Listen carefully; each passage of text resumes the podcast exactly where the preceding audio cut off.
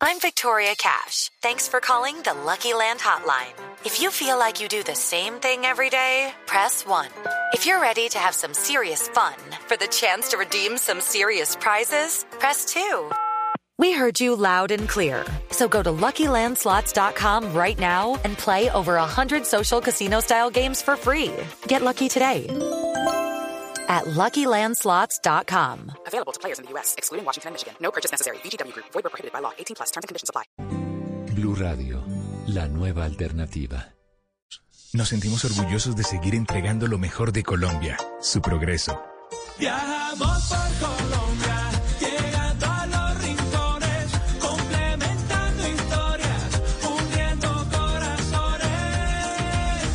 Llevamos 32 años entregando lo mejor de los colombianos en cada rincón del país.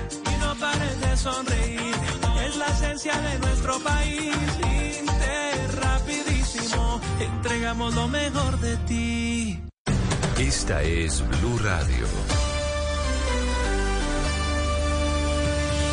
En Bogotá, 89.9 FM. En Medellín, 97.9 FM. En Cali, 91.5 FM. En Barranquilla, 100.1 FM. En Cartagena, 1090 AM. En Bucaramanga, 960 AM. En Pereira y el norte del Valle, 89.2 FM. En Tunja, 103.1 FM. En Villavicencio, 96.3 FM. En Armenia, 89.2 FM. En Norte de Santander, 97.7 FM. En Neiva, 103.1 FM. Y en Córdoba, 96.0 FM. También en bluradio.com. En Facebook, Blue Radio Colombia. A través de Twitter en arroba Blue Co. Y en la señal de TDT.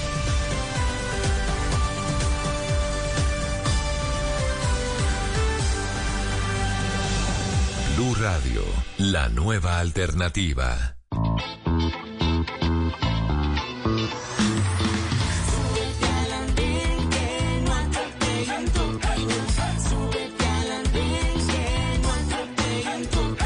Aquí tú podrás compartir, debatir lo que a ti, lo que a mí nos pueda interesar. Son muchas voces unidas en una. ¿Quién te viene a callar? Hey, ¿Cómo va tu país? ¿Cómo va puedes decir? Si te quedas te preguntas solo ven, ven, ven, ven.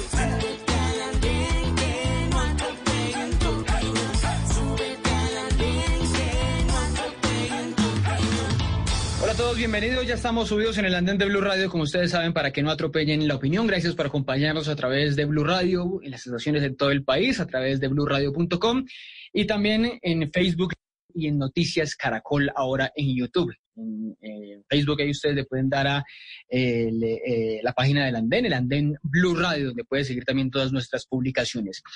Pues en las últimas semanas en el país hemos venido o hemos vuelto a hablar de los jóvenes Nini que ni estudian ni trabajan. Y quizá hemos vuelto a hablar del tema por la pandemia a la que le echamos eh, la culpa ahora de la mayoría de los males que ya teníamos en el país, de la mayoría de los males que tenemos y que por supuesto se han venido agravando. Pero también lo hemos vuelto a hacer por, eh, eh, porque antes, desde antes del virus, las cifras de desempleo juvenil no venían bien, las cifras de deserción eh, en las universidades. En las últimas horas se conoció la cifra, por lo menos de las universidades privadas, de una deserción en el segundo semestre de 2020 del 11%, y por eso los jóvenes en últimas no tenían sino, eh, o no terminaban sino con dos empleadores, entre comillas, que era el ejército o los grupos armados ilegales. De los jóvenes Nini, pero también de los que salen a protestar eh, de, por la violencia de la policía, vamos a hablar también en unos minutos aquí en esta noche del andén. Para eso ya está subido en el andén, ahí ustedes lo están viendo, Sergio Fernández, que es el eh, subdirector de Juventudes de la Secretaría de Integración aquí en la Alcaldía de Bogotá, que está manejando todo ese tema del distrito joven, de los jóvenes en Bogotá, cómo incluirlos, cómo meterlos más de lleno, a, a apartarlos un poco de esa idea de los jóvenes Nini. Sergio, buenas noches, ¿qué más? ¿Cómo van sus cosas? Hola Ricardo, muy buenas noches para ti y para todos los oyentes quienes nos siguen en redes sociales. Muy bien, trabajando duro. Bueno, mucho movimiento estos días, corriendo mucho por todos lados, los hemos visto. No paramos de domingo a domingo en las calles, casa a casa, buscando a los jóvenes, particularmente a los jóvenes Nini, para vincularlos en la ruta de atenciones integrales juveniles del distrito. Bueno, ya me cuenta eso, pero quería preguntarle eh, por qué estamos volviendo a hablar de Nini, por qué estamos viendo que están creciendo estas cifras de jóvenes que ni estudian ni trabajan, que no tienen oportunidades, que pues obviamente los, los trabajos, muchos trabajos en los que posiblemente podían, a los que podían aspirar se están cerrando, a las universidades porque sus papás, sus familiares o las mismas universidades públicas no, los, no les dan cabida, pues no están entrando. Estamos vuelto, volviendo a hablar del tema por la pandemia o esto es un problema que va más, más allá de, esta circunstancia? Sí, yo creo que son las dos cosas, digamos. Antes de la pandemia ya teníamos solamente en Bogotá eh, cerca de 380 mil ninis. Sí. Eh, cerrémoslo en 400 mil ninis. Después de la pandemia tenemos cerca de 680 mil ninis. Porque antes de la pandemia había ya ese número tan grave. Eso eso es importante también precisarlo. Y es que este país desafortunadamente eh, eh, se concentró en un modelo de desarrollo que destruyó las fuentes de empleo nacional. Es un modelo de desarrollo que se implantó en todo el mundo, pero que hoy está en crisis y que está además siendo cuestionado. Ese modelo del, entre comillas, libre comercio que consistió en importar todo lo que podíamos producir acá. Entonces empezamos a importar, por ejemplo, productos agrícolas que podían producirse en Colombia, papa, arroz, bueno, en fin. Y se destruyeron las fuentes de empleo en el campo.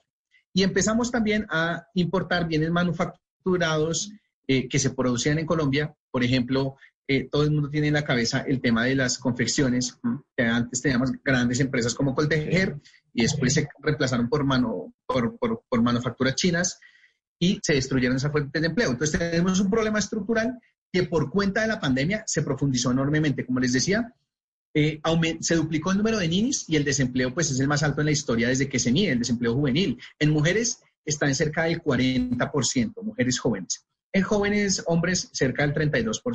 Pero la situación es dramática, es extrema y ante situaciones extremas, pues medidas extremas que son las que estamos tomando en la administración distrital. Usted hace el diagnóstico porque para que hablemos ya, ya, de la solución, pero quiero detenerme un momentico en el, en el diagnóstico. Y usted habla y cita ese, ese modelo de país que, por el que, ha generado un descontento, que, que, ha llevado a la gente a las calles, que ha llevado a la gente a fracasar.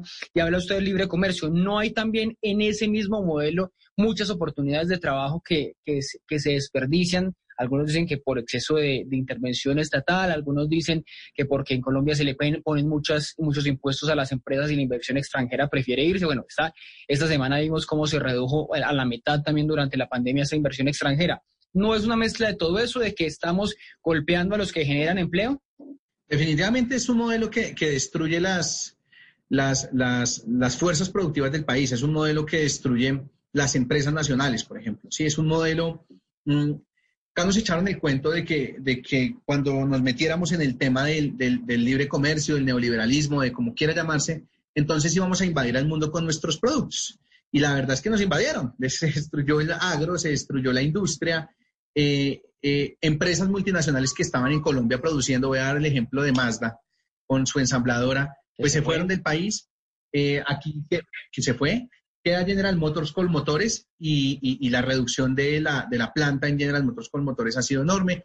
Entonces, ¿qué es lo que pasó? Pues, yo diría, en Colombia no hicimos lo que hacen los países industrializados. Cuando uno mira, por ejemplo, en, el, en, el, en, en la Organización Mundial del Comercio, cuál es el país que más prácticas proteccionistas tiene y más demandas de otros países tiene por prácticas proteccionistas, uno diría, ¿cuál será? ¿Será Cuba, Corea del Norte, Venezuela? No, es Estados Unidos. Son países, Estados Unidos, la Unión Europea, China, son países que entienden que tienen que proteger su producción nacional antes de salir a competir con el mundo. Eh, en este país se hizo al revés, salimos a competir con una industria pequeñita, con un campo destruido, acá no hay ni carreteras, eh, en el campo, el campo está cundido de grupos armados, bueno, en fin, tenemos un montón de problemas estructurales y con ese problema, con esos problemas nos fuimos con el mundo a competir con los grandes del mundo. Pues perdimos, perdimos. Y hoy no solamente en Colombia, sino en América Latina y en el mundo, en los mismos Estados Unidos, pues se está replanteando la cosa y están diciendo todo el mundo, oiga, como que por ahí no era, porque el mundo hoy es más desigual que antes, la brecha entre países subdesarrollados y desarrollados se creció, en fin, creo que estamos en un momento que permite por lo menos reflexionar sobre, sobre el rumbo del mundo. No se trata ni siquiera de un debate entre capitalismo y socialismo, sino qué tipo de economía de mercado queremos. Una economía de mercado de sálvese quien pueda o una economía de mercado en la que el mercado es una fuerza, pero el Estado también, vela porque las, las empresas nacionales y el trabajo nacional se protejan.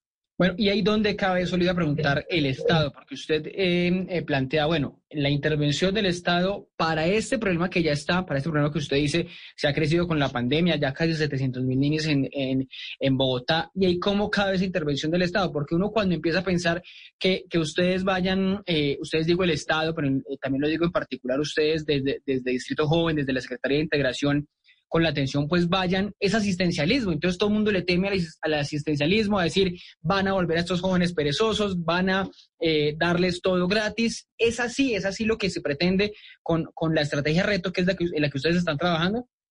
No, cero asistencialismo. Es decir, voy a, esto sonará muy crítico, pero esto no tiene nada que ver con programas asistencialistas, eso sí, como familias en acción eh, del gobierno nacional. Lo que estamos haciendo, lo que está haciendo la administración distrital, son unas medidas que deberían ser complementarias a las que debería tomar el gobierno nacional.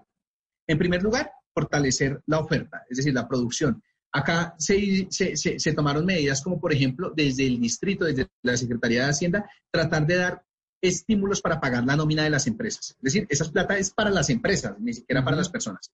Tratar de, de, ayudarle a pagar la nómina a las empresas. Se dieron estímulos como créditos blancos, además de esos subsidios, créditos blandos para las empresas. Creo que eso debería ser complementado por parte del gobierno nacional con más programas de este tipo, con más recursos a empresas nacionales. No es regalarle 300 millones de dólares a Bianca, sino mirar cómo se fortalecen las pequeñas y medianas empresas, que son las que generan 9 de cada 10 empleos en Colombia. Pero adicionalmente, para fortalecer la demanda, para volver a incentivar la demanda, para que la gente tenga plata en el bolsillo, el distrito está haciendo por lo menos cuatro tipos de cosas principalmente orientadas a jóvenes. En primer lugar, un, programa, un programa de empleo público, es decir, con las alcaldías locales contratar jóvenes, particularmente niños, que el mercado hoy no puede absorber a través de un programa que se llama Es Empleo Local. 13 mil empleos se crearon en las alcaldías locales para acoger y absorber a estos jóvenes, porque si no los absorbe el Estado y las oportunidades, ahí está la puerta de la ilegalidad en un país como estos. En segundo lugar, se creó un programa en la Secretaría de Desarrollo Económico articulado a la estrategia reto, que es el de pago por resultados a intermediarios laborales. ¿Cómo así? Se hace un convenio con un intermediario laboral que se, que se compromete a formar a los jóvenes y a colocarlos en una empresa. Dice, yo me comprometo a que voy a colocar estos pelados a trabajar. Por cada pelado que ese intermediario ponga en una empresa, el, el distrito le paga le paga como un bono, una bonificación, listo. Y si el chino dura seis meses, además contratado, otra bonificación. Y si dura un año, otra bonificación. Ganan las empresas, gana el distrito, porque por supuesto que esta, una de las mejores ofertas sociales que puede haber es que la gente tenga trabajo.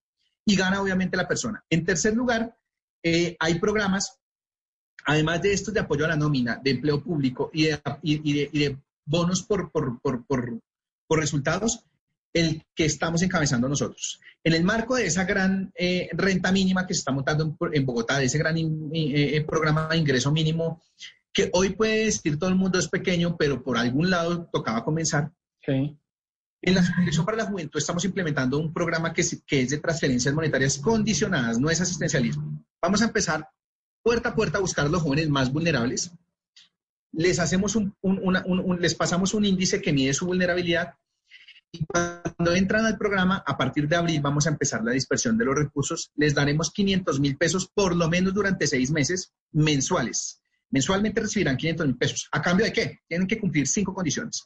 Primera condición, cumple un servicio social en el distrito, tres días a la semana, cuatro horas diarias. Por ejemplo, puede ayudarnos en el distrito en actividades eh, de, de promoción y prevención de prevención del embarazo temprano, prevención de consumo de sustancias psicoactivas a través de la Secretaría de Salud. Segunda condición, además de ese servicio social, tiene que sí o sí, no es eh, voluntario, es obligatorio, entrar en la ruta de educación, o sea, tiene que estudiar. Tercero, tiene que entrar en la ruta de empleabilidad.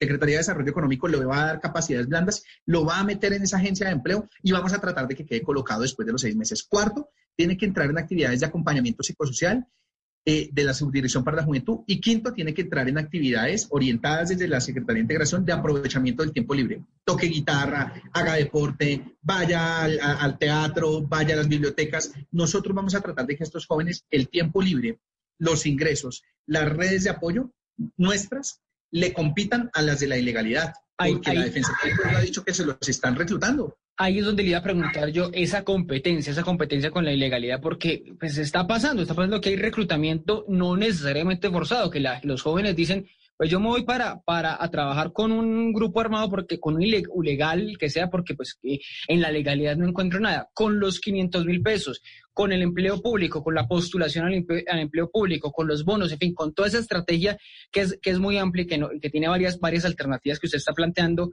¿se puede competir? Eh, ¿Es posible que alguien, eh, eh, un joven muy, muy vulnerable diga, pues con estos 500 mil no me voy a ganar lo que sea como, no sé, como sicario, como microtraficante, como, como lo que sea? Si es, si es posible hacerlo, si es posible competirles.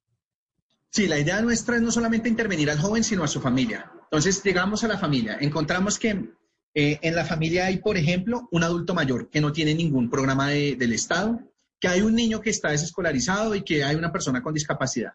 Todas esas personas entran eh, en, las atenciones de la Secretaría de Integración Social y del distrito.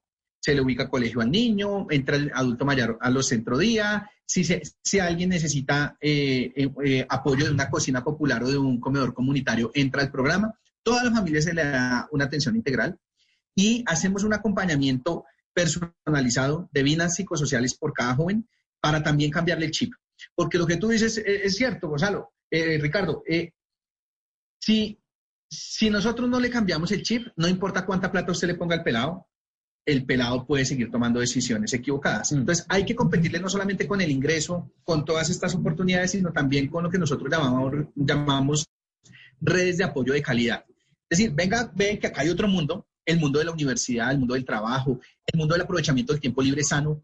Va a decir, por ejemplo, estamos fortaleciendo las casas de la juventud. Vamos a meter en las casas de la juventud billares, PlayStation, cosas de este tipo, que es lo que a los jóvenes les gusta para aprovechar el tiempo libre.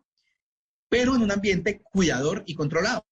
Acá no va a haber consumo de drogas, acá no va a haber consumo de sustancias eh, alcohólicas, acá va a haber un ambiente cuidador y venga acá, venga acá y juega gratis, hace lo que a usted le gusta, pero en un eh, espacio cuidador las universidades, digamos, la, educación es un punto súper, súper, súper clave en todo esto. Ustedes han tenido alianzas con universidades para incluir a, los, a, los, a los nini o a los jóvenes en general, los jóvenes vulnerables de la ciudad en esta estrategia, porque vemos, uno, un problema gigantesco es los cupos universitarios, las universidades muy limitadas. Y segundo, pues la, la, el drama eh, de la universidad privada impagable. Mucho lo, sufrimos, mucho lo padecimos años y años pagándole al ICETEX por ese drama de la universidad privada, porque la educación en Colombia es cara. Esas universidades se han acercado.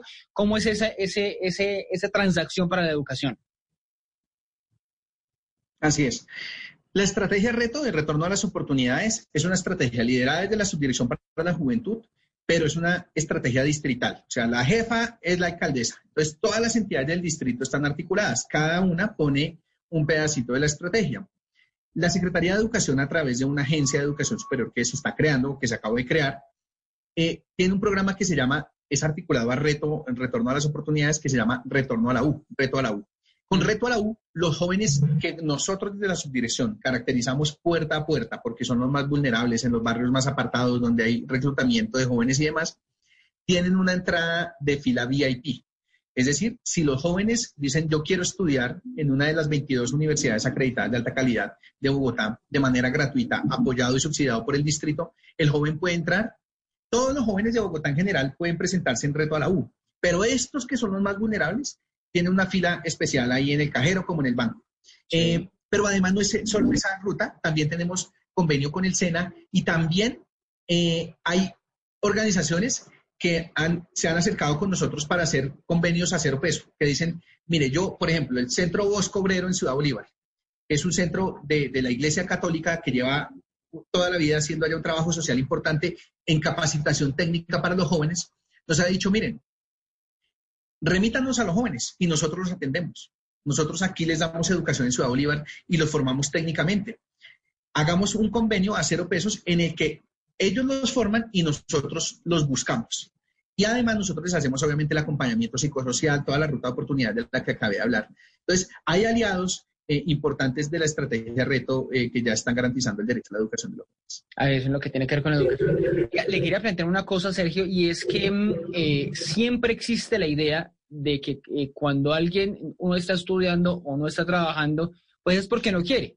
Y, existe entonces la pregunta es que eh, le da pereza, tiene desidia, quiere que le hagan todo, quiere vivir echado eh, de los papás, en el caso si tienen los, los papás o no. Ustedes identifican, eh, y, por, y por ese lado también le quiero preguntar sobre la acogida que ha tenido la estrategia. Identifican que hay muchos que dicen, no, me da pereza, no quiero, mejor deje así, no me meto. O sea, si hay jóvenes ninis que lo son porque les gusta, porque no quieren hacer nada por la vida en, en últimas.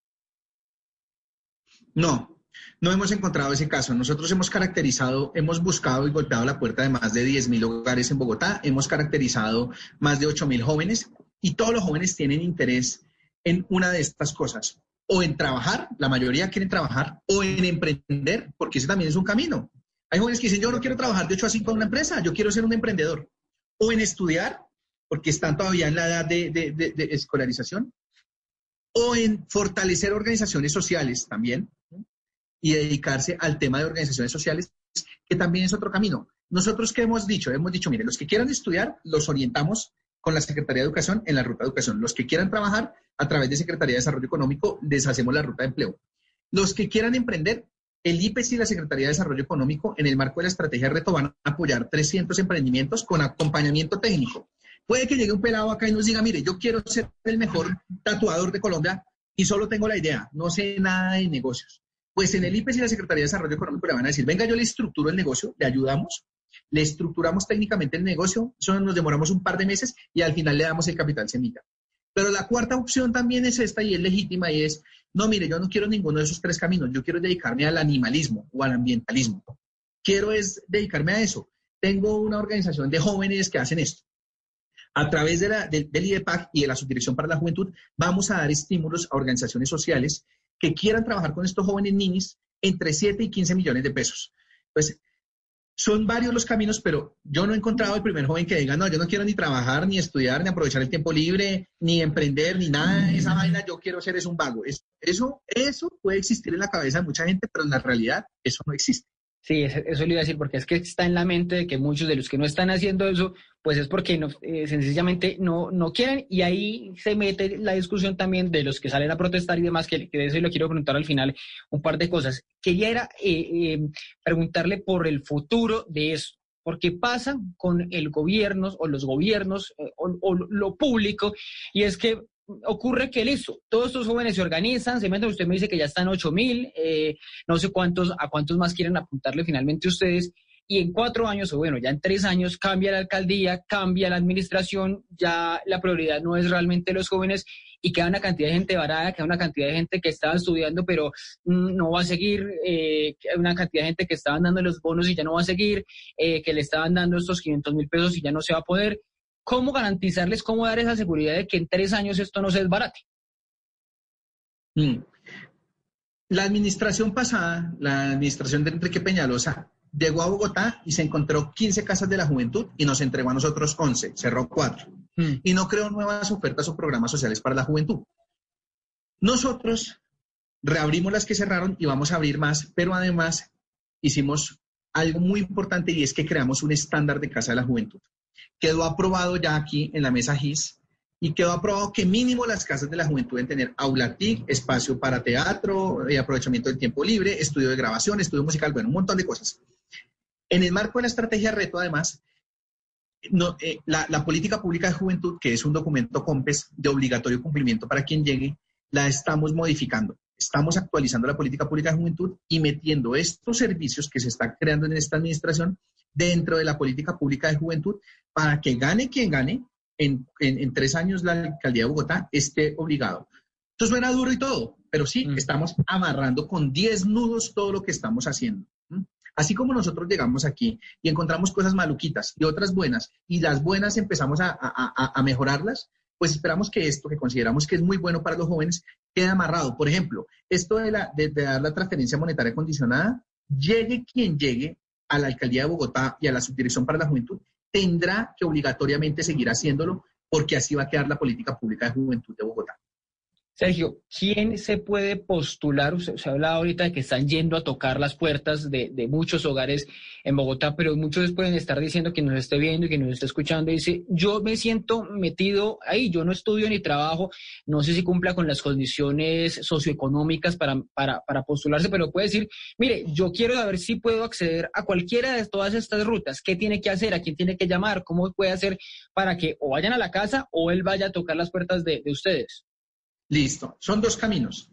O tres. El primero, sí, el que mencioné, y es nosotros mismos vamos y golpeamos la puerta de los 280 barrios más vulnerables de Bogotá. El segundo camino es que los jóvenes lleguen a las casas de la juventud, a las 14 eh, casas de la juventud que hay en Bogotá, y golpeen la puerta y a través de nuestros gestores entran a la ruta. O la tercera, que es muy importante en estos tiempos, es que entren a la página www.distritojoven.gov.co descarguen la aplicación, la tengan en su celular, activen ahí las notificaciones y se inscriban. Hay un formulario de inscripción para la estrategia reto. Ustedes nos envían sus datos y nosotros de una vez comenzamos el proceso de caracterización y verificación.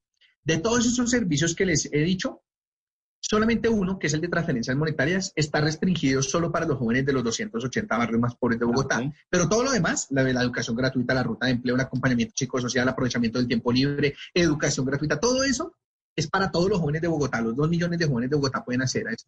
Entonces, ustedes, lo que es lo importante, activar las rutas. Muchas veces las oportunidades están ahí y lo sé porque acá lo hemos visto que se pierden convocatorias, que abrimos convocatorias y a veces no llegan los jóvenes. Las oportunidades están ahí, pero nos toca que se enteren.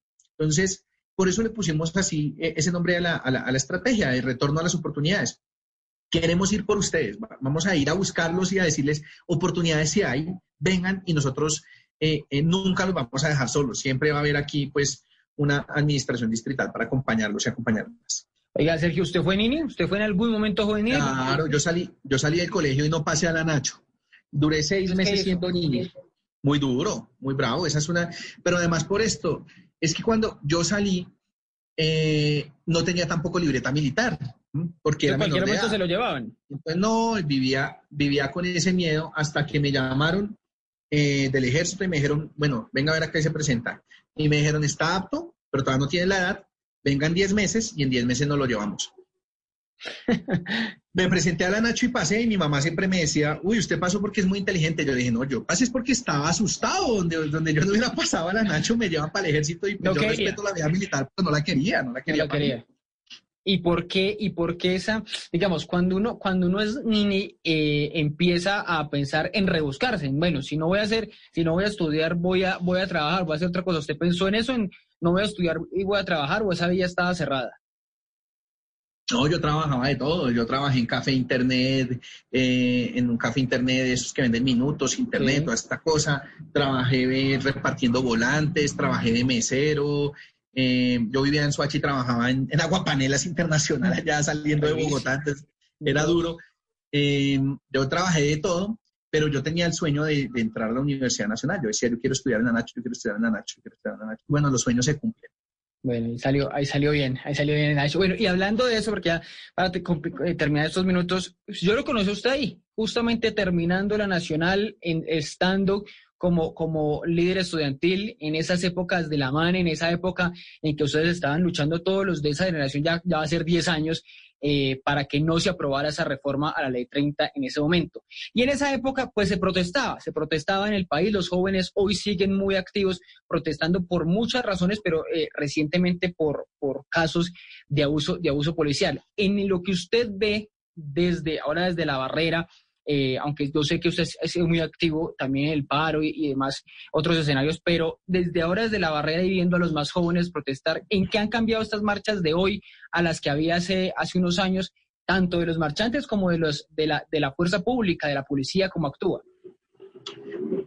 Creo que hay un nuevo componente que se sumó a partir del paro, de, del paro nacional del, del, 21 de noviembre del 2019. Sí. Ese día esto cambió para no volver a ser como antes. Es que hasta ese día lo que habíamos visto eran los estudiantes, principalmente de las universidades públicas, marchando.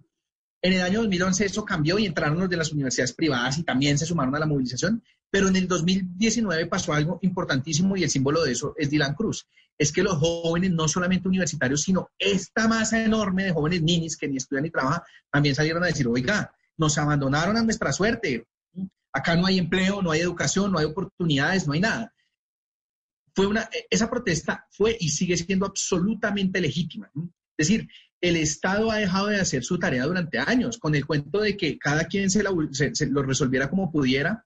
Eh, esto, esto, esto llegó a unas proporciones pues en las que estamos. Por fortuna, la pandemia está cambiando ese chip. O sea, yo digo, esos que, son muy malos tiempos para ser libertario y neoliberal, porque decían, acabemos el Estado, que cada quien se salve como pueda, y si no hubiera sido por la intervención del Estado durante la pandemia, no solo en Colombia, sino en el mundo entero, quién sabe en qué estaríamos. Mm. Todas las vacunas de esas empresas privadas, todas fueron financiadas con recursos públicos, todas, la de Pfizer, la de Seneca, todas, todas. Entonces, si no fuera por, por, la intervención del Estado en momentos así de críticos, quién sabe en qué estábamos. Ese reclamo de un, retorno del Estado para garantizar derechos es absolutamente legítimo.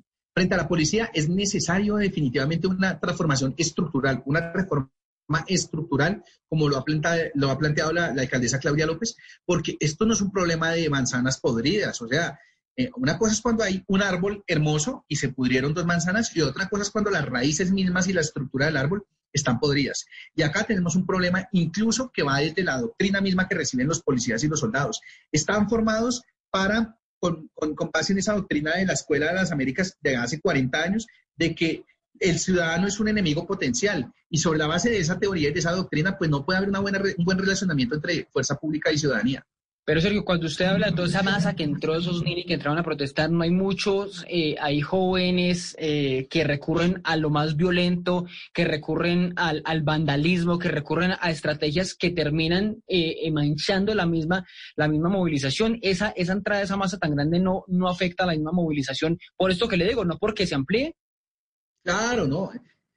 Se equivocan de cabo a rabo cuando apelan a la violencia y a formas aisladas de, lo que de verdad quiere el país, porque si lo que nos une son propósitos en los que de verdad la mayoría inmensa, la aplastante mayoría de la sociedad está de acuerdo, si lo que nos une eh, es, eh, nos unifica tanto, pues ¿por qué nos vamos a dividir por las formas? Mm. Entonces, si todos estamos de acuerdo en que necesitamos más educación para los jóvenes y estamos de acuerdo, la amplísima mayoría, en que la protesta pacífica es el mejor camino, entonces yo, yo invito eh, a, quienes, a quienes recurren a esos métodos, hombre, no se tiren eh, eh, esos propósitos comunes por andar con formas, con, con, tácticas, con formas de movilización que solamente le gustan a dos o tres gatos. No, si lo que nos une es la movilización pacífica y ahí sí se, suma todo el país, pues metámonos en eso.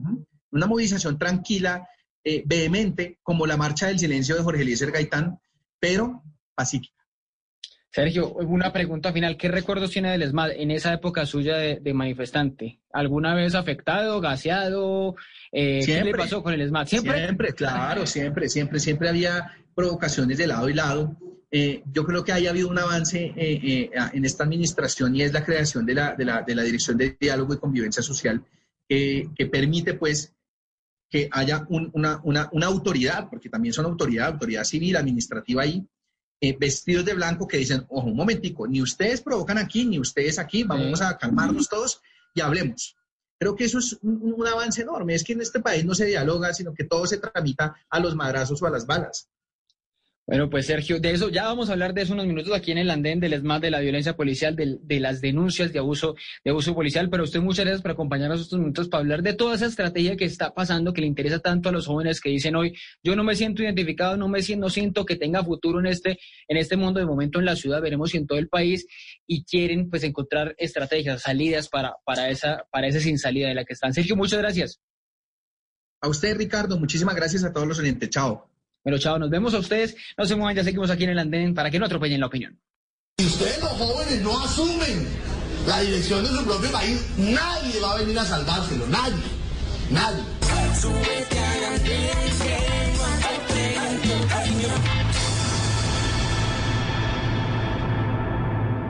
Gracias por seguir con nosotros en el andén de Blue Radio. Terminamos, bueno, hablando con Sergio justamente de la, de la reforma a la policía, del SMAT, de que muchos jóvenes volvieron a protestar hace unos días. Y es que la semana pasada, eh, bueno, ustedes todos lo han visto, se conmemoró el aniversario del SMAT de una manera que fue protestando, saliendo a mm, protestar por la, el abuso policial que terminó con una denuncia justamente nuevamente de abuso en, en la policía, que fue el caso del joven Gareth Sela, agredido, eh, todavía en investigación ese hecho, agredido eh, en su ojo izquierdo.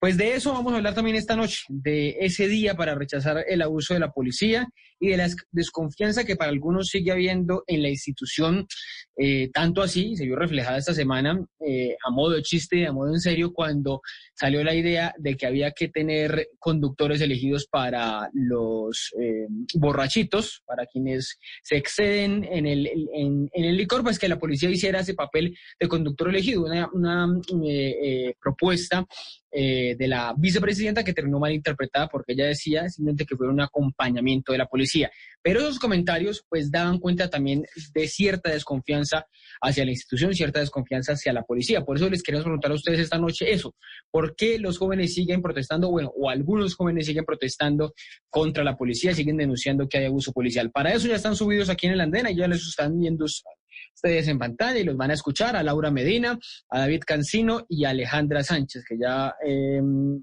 creo que eh, está conectando enseguida. Bueno, ahí ya vamos con Alejandra enseguida, ya la, ahí ya la estoy viendo.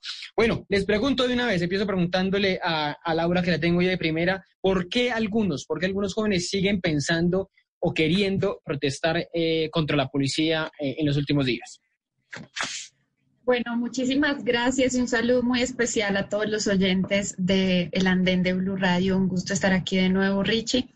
Eh, primero que todo, me parece muy importante ese énfasis que le das y es que son algunos, no son todos los jóvenes, son algunos que salen a protestar en todo su derecho, por supuesto, pero pues en muchas ocasiones los temas se convierten en, en vandalismo y en violencia y eso es lo que yo creo que ningún ciudadano debería aceptar, como tampoco ningún ciudadano acepta que hayan ningún tipo de atropellos contra la ciudadanía, ya sea por parte de la policía, del ESMAD o de cualquier fuerza de, del Estado. Lo que yo sí creo y estoy completamente segura es que son muy pocos los jóvenes que salen a hacer estos daños. Lastimosamente es que se notan demasiado. Y también estoy segura que son solo algunos de los eh, que ya hemos visto han recibido castigos ejemplares que han abusado de su, poder y de la autoridad. Entonces yo también creo que el tema de generalizar hace mucho daño. Yo sí personalmente confío y respaldo absolutamente las instituciones yo confío eh, en la policía, yo confío en el ejército, en la fuerza pública, los defiendo, los acompaño, porque es que todos los días en este país matan policías, todos los días en este país matan militares. Entonces, ¿por qué no nos duele eso? ¿Por qué no nos indignamos por el niño de Murindo que perdió, perdió su pierna por una mina quiebra, quiebra patas eh, que puso el ELN? Eso nos debería indignar igualmente así a, a esta persona, Gareth, le hayan lastimado su ojo, que se tiene que esclarecer cómo pasó, también debería haber indignación. Sin embargo, también veamos cómo es que los jóvenes están tratando a la fuerza pública y después entonces salen a decir que los lastimaron. A mí me parece fundamental que la alcaldesa de Bogotá siente una posición clara y que no venga a atacar a la policía y a la institucionalidad porque ella en campaña dijo que ella iba a ser la primera policía de la ciudad. No lo está cumpliendo, está estigmatizando negativamente las instituciones y esos resultados se están viendo en nuestra ciudad. La inseguridad está disparada. Y lo triste aquí es que por unos entonces estamos estigmatizando a todos los demás. Pero, dice usted cambiar personas, no cambiar la institución, no hacerle cambios a la institución de, de fondo. Yo francamente creo que la institución lo que necesita es el apoyo de los colombianos. Recuerdo mucho cuando durante 2002 y 2010 las Fuerzas Armadas sentían mucha confianza y la ciudadanía sentía mucha confianza. Había una fraternidad entre los dos. Entonces yo creo que eso hace que el ciudadano sienta confianza en sus fuerzas y las fuerzas también se sientan respaldadas por la ciudadanía, exceptuando, por supuesto, siempre las personas que han deshonrado el uniforme, ya sea en cualquier tipo de caso, cualquier circunstancia, esas personas por supuesto que no tienen que recibir nuestro apoyo, pero todos los demás, eso es, el ejército que se enfrenta todos los días contra el ELN, las disidencias, los clanes del narcotráfico oran un Padre Nuestro antes de salir. Nosotros no estamos todos los días combatiendo con ellos para saber todo lo que les toca vivir. Muchos policías mueren todos los días y aquí a nadie le importa y esa es la realidad. Por eso a mí me parece que nosotros tenemos que tener un poco más de conciencia y saber quiénes son los que están haciendo daño y quiénes son los que toda la vida han defendido la institucionalidad y la democracia de Colombia. Alejandra, ¿Por qué los jóvenes siguen protestando? ¿Por qué estas manifestaciones siguen siendo contra la policía, diciendo que hay abuso policial y, justamente conmemorando, como les decía, esos 21 años del ESMAD, pues diciendo que hay que acabar el ESMAD? ¿Todo eso debe empezar a pasar una reforma eh, a la policía? Hola Ricardo, gracias por la invitación. Un saludo a todos los y las oyentes de, de El Andén de Blue Radio. Realmente sí creo que hay una constancia, hay una reiteración en estos hechos de abuso de la fuerza pública, en contextos donde hay manifestaciones, donde hay, em, digamos, protesta, que como en reiteradas veces lo hemos manifestado, pues es un derecho constitucional y debe ser garantizado.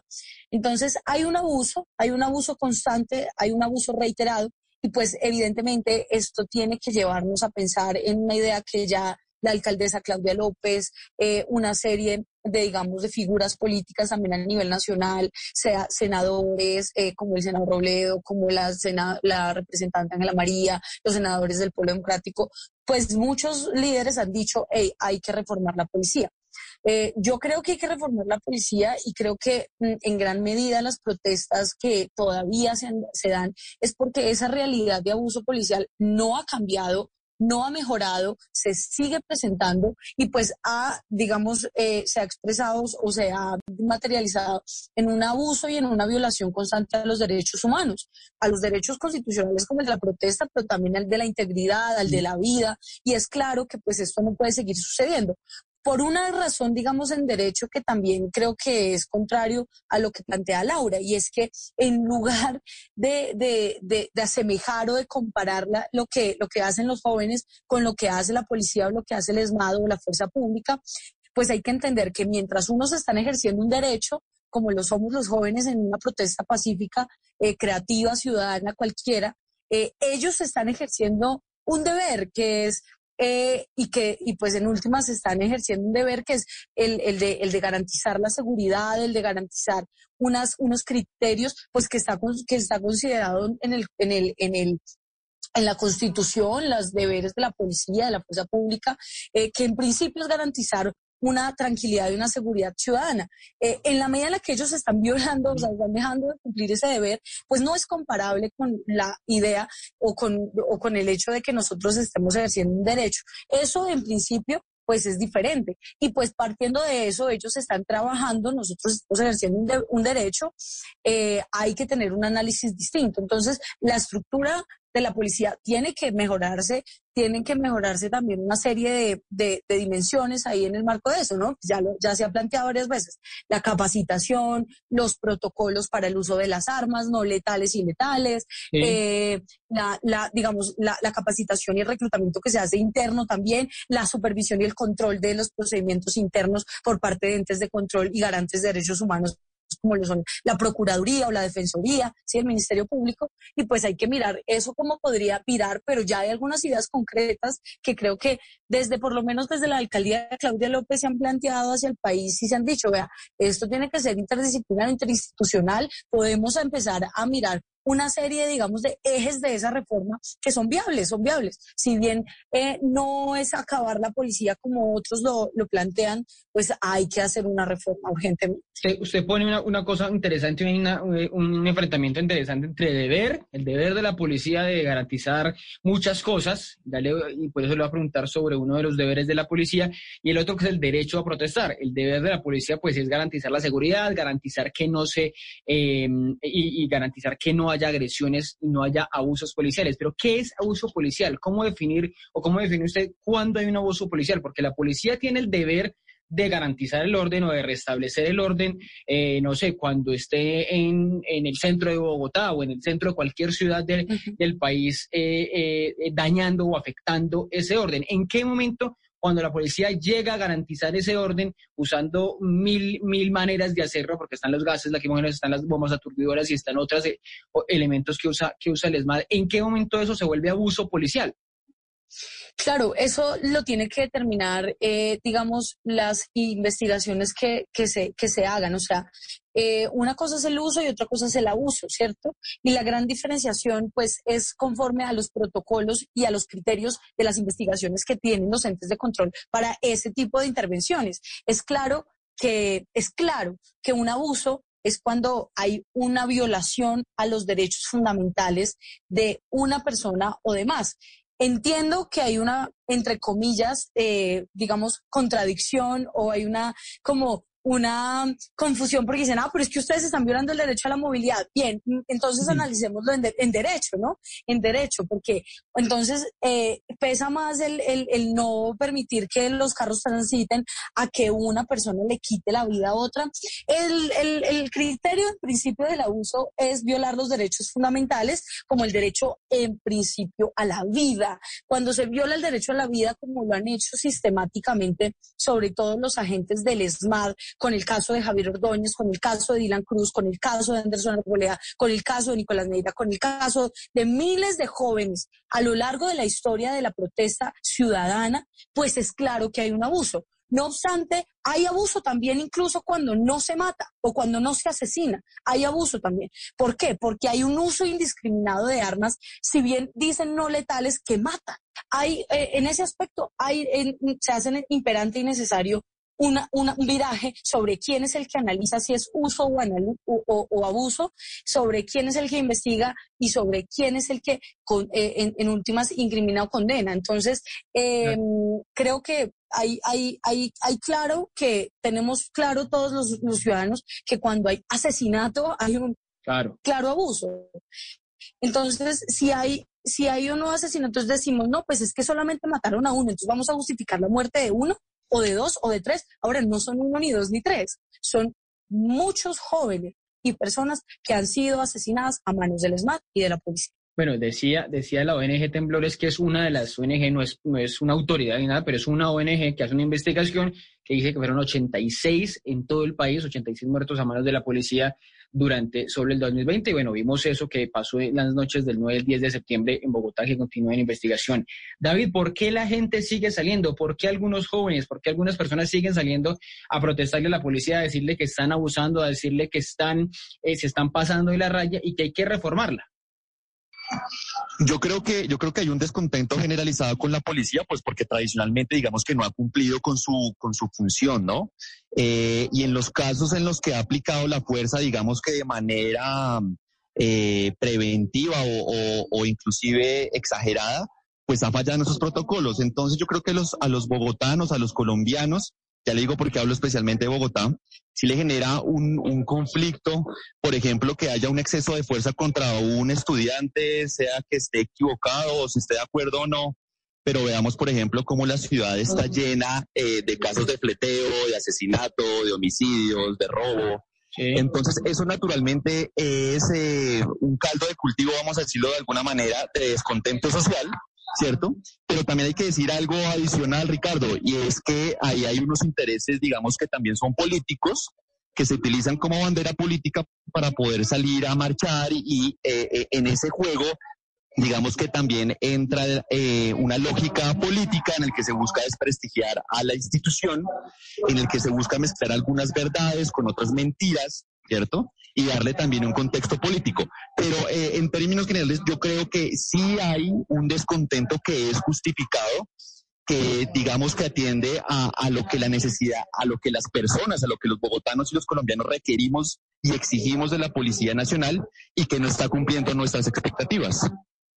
Claro, pero cuando usted dice no cumplen, digamos, la policía no cumple unas expectativas y los ciudadanos, eh, digamos, están, algunos puede ser, eh, eso, es, eso es parte de, la lógica también, están influenciados políticamente para, para salir a marchar, para salir a, llamar la atención. Dijeron, por ejemplo, que esto, esto del ataque coordinado de los CAI el año pasado, pues no fue, no fue gratuito, hubo unas motivaciones ahí, ahí detrás de eso. Pero cuando uno pone todo eso en una balanza, uno dice, ¿por qué la gente eh, sigue em, denunciando que hay abuso policial, que es el, que es el término específico. Una cosa es que la policía no cumpla su deber, que es parte de, de, la, de, la, de lo que se llama la atención y que siguen los robos y que siguen la inseguridad en las ciudades. Y otra cosa es que se le acuse de, abuso. ¿Usted cree que sí la policía está rayando, pasándose hacia ese lado, hacia siendo una eh, eh, eh, o ejecutando lo que, lo que se denuncia mucho en Estados Unidos, que es brutalidad policial. ¿Aquí vemos eso tan flagrante o usted cree que es exageración? Mire, yo como, como buen liberal soy escéptico de cualquier tipo de autoridad gubernamental y en eso digamos que me diferencio mucho con lo que piensa Laura, que digamos que son bastante afectos a la fuerza pública por sí misma. Es una institución común y corriente como cualquier otra que hace parte del Estado, que tiene una configuración estatal que responde a unos incentivos y a unas funciones, ¿cierto? Que los policías y la fuerza pública no por definición son buenos seres humanos o malos seres humanos, no por portar un uniforme son, son, son, eh, tienen alguna especie de fuero moral superior, sino que reciben o responden, perdón, a unos incentivos. Entonces, cuando usted encuentra una fuerza pública que no está muy bien formada en derechos humanos, cuando mucha de su fuerza base está muy mal remunerada, eh, usted encuentra algunas respuestas, por poner solamente dos ejemplos, de por qué actúa en muchas ocasiones con ese exceso de fuerza y de manera indebida.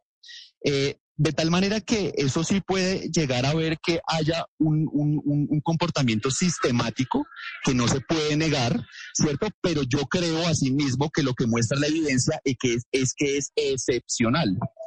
Eh, es decir, no es la regla, ¿cierto?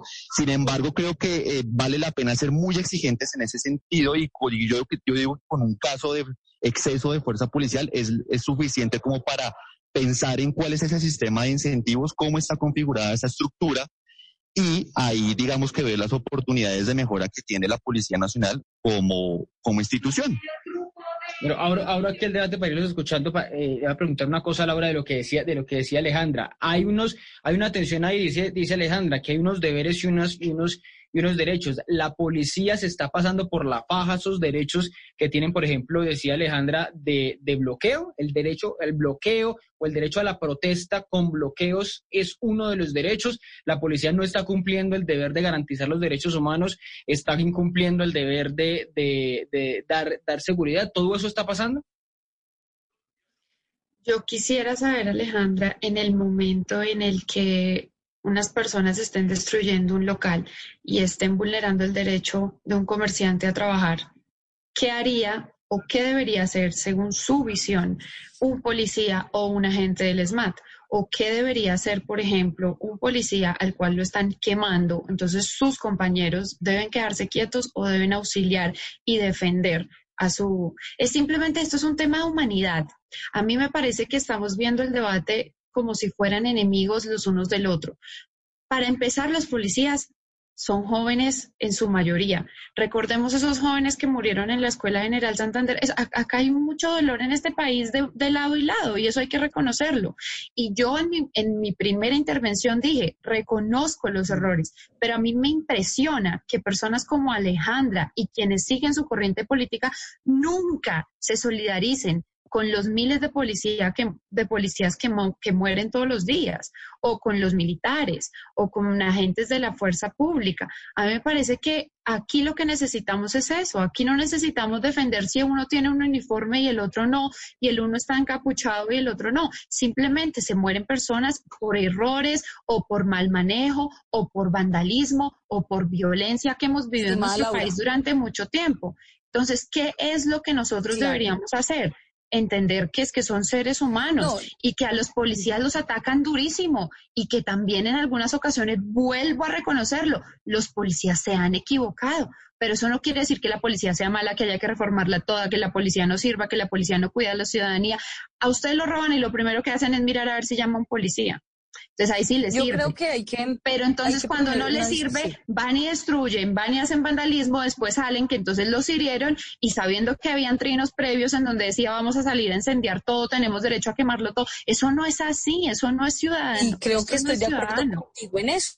Que definitivamente, y me deslindo de porque me metes en ellos y ustedes, y yo nunca he cometido ningún acto de vandalismo, y me deslindo de esos actos, y realmente en múltiples escenarios públicos donde he podido conversar con diferentes panelistas, con diferentes personas de la opinión pública, pues he dicho que no justifico en ningún caso la violencia de parte y parte. Definitivamente no converso con esas formas violentas de protestar, ni de quemar, ni de nada de eso. No lo converso.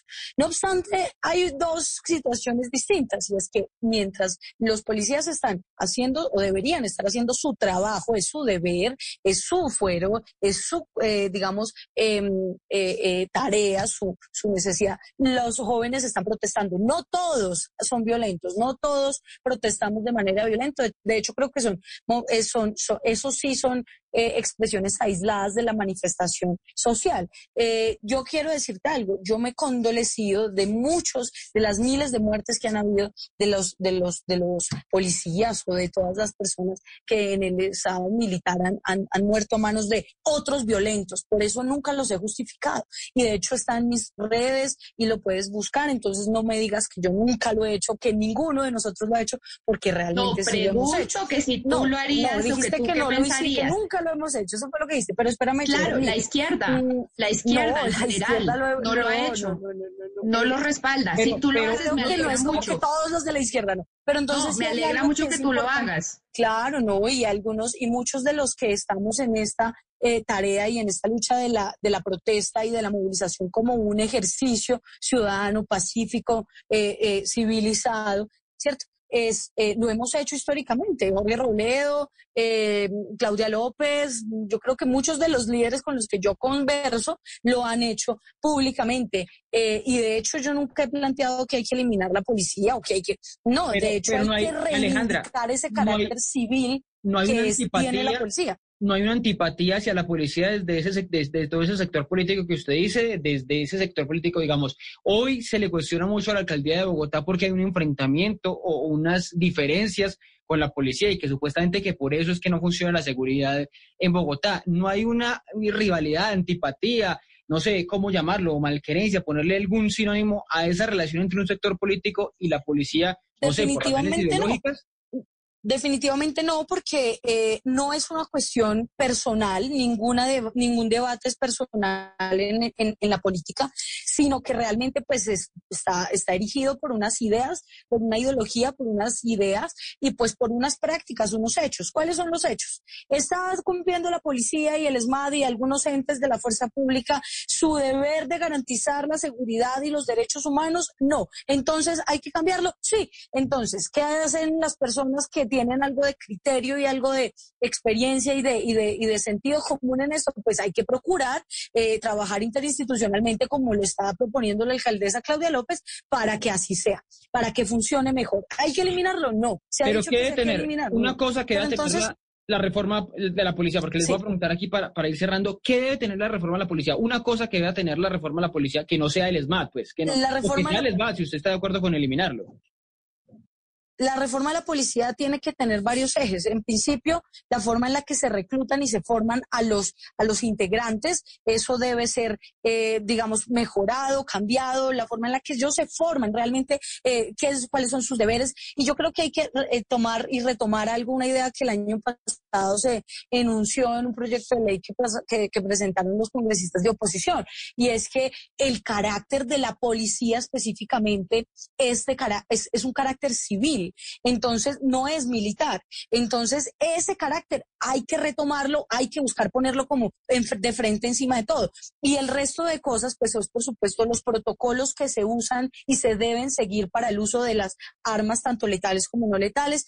Otro tercer, otra tercer eje sería, por ejemplo, el control o la veeduría externa de entes como lo podrían ser en este caso la Procuraduría o la Defensoría, ¿cierto? O incluso organizaciones internacionales de derechos humanos. Eh, en, gran medida la ONU fue la que propuso también algunas de estas ideas y creo que ya está muy claro. Yo quiero dejar una, una idea para cerrar mi intervención, que fue con lo que me, me planteó, eh, me planteó Laura. con que la humanidad, eh, hay que, esto es un tema de humanidad y no de derecho ni de nada. No, es un tema de derecho, es un tema de ley, es un tema que en últimas hay que revisarlo en concreto, pero si fuera por humanidad, pues no hay nada más vulnerador de derechos humanos que este modelo económico, este modelo de salud, este modelo de justicia, ¿cierto? No hay, no hay una causa de muerte mayor en Colombia que la el propio sistema de salud. Entonces, no es por humanidad, porque por humanidad miles de personas se Tú estuviste cuando teníamos seguro social, tú estuviste cuando teníamos seguro social, cuando se el 96% de los colombianos hoy en día está asegurado con salud. Antes había solamente casi que solo el 40%, eso sí es inhumano, que solo el 40% de la ciudadanía. Pero para volver al tema. Laura, voy, voy con David porque además se nos va a escapar, se nos va a volar.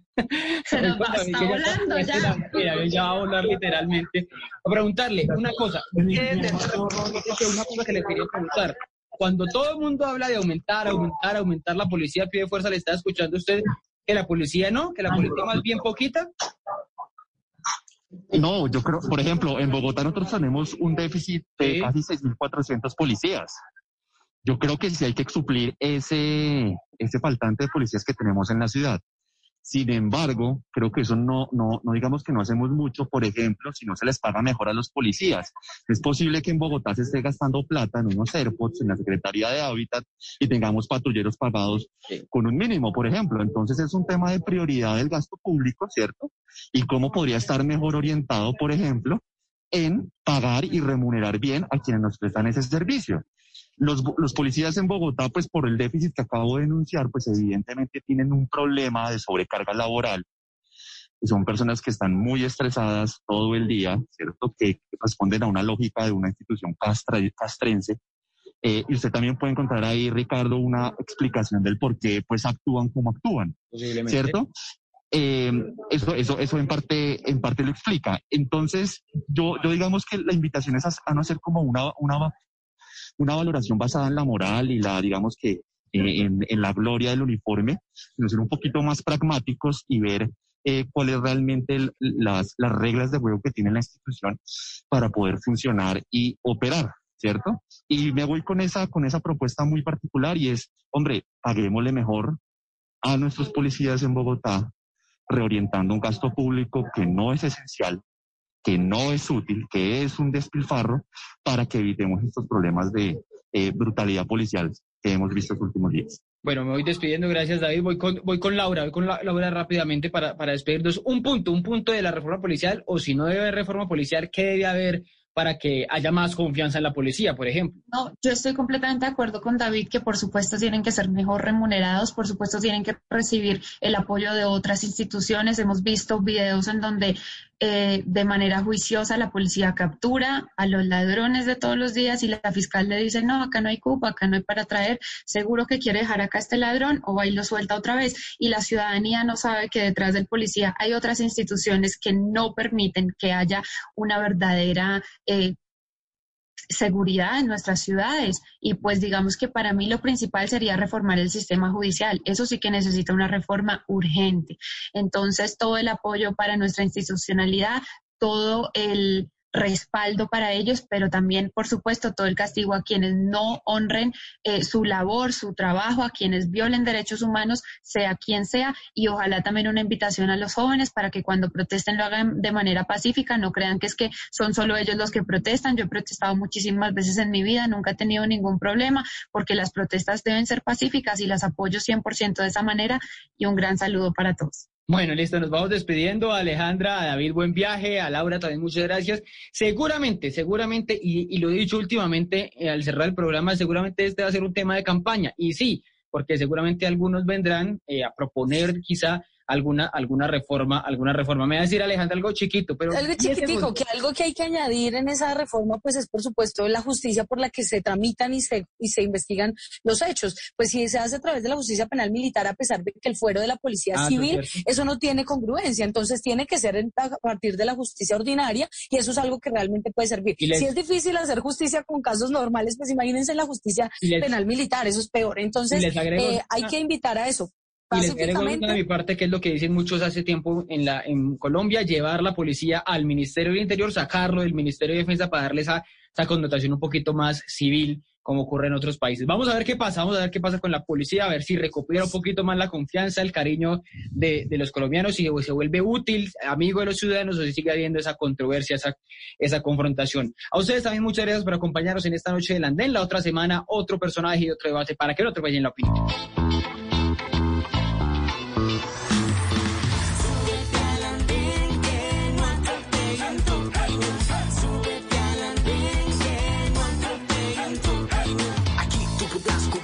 Debatir lo que a ti, lo que a mí nos pueda interesar.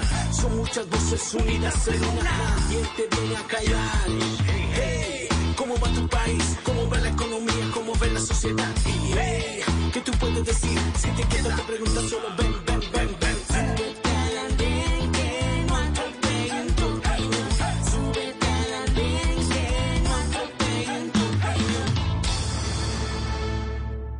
It's time for today's Lucky Land horoscope with Victoria Cash. Life's gotten mundane, so shake up the daily routine and be adventurous with a trip to Lucky Land. You know what they say. Your chance to win starts with a spin. So go to LuckyLandSlots.com to play over 100 social casino-style games for free for your chance to redeem some serious prizes. Get lucky today at LuckyLandSlots.com. Available to players in the U.S., excluding Washington and Michigan. No purchase necessary. VGW Group. Void where prohibited by law. 18 plus. Terms and conditions apply.